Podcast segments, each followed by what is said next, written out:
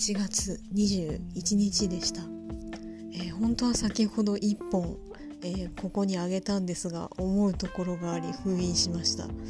えー、要は、え日付が変わって昨日の夜は、え珍しくものすごく深酒をしてしまって、えぐでんぐでんに酔っ払ってしまいました、え実際のところその後こたつで2回ぐらい意識を失ったんですが、え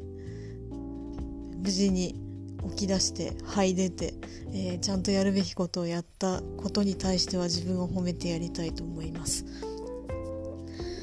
えー、今週はとにかく心身ともに、えー、何かとしんどい日々が続いて今もなんなら続いてる感じなんですけど、えー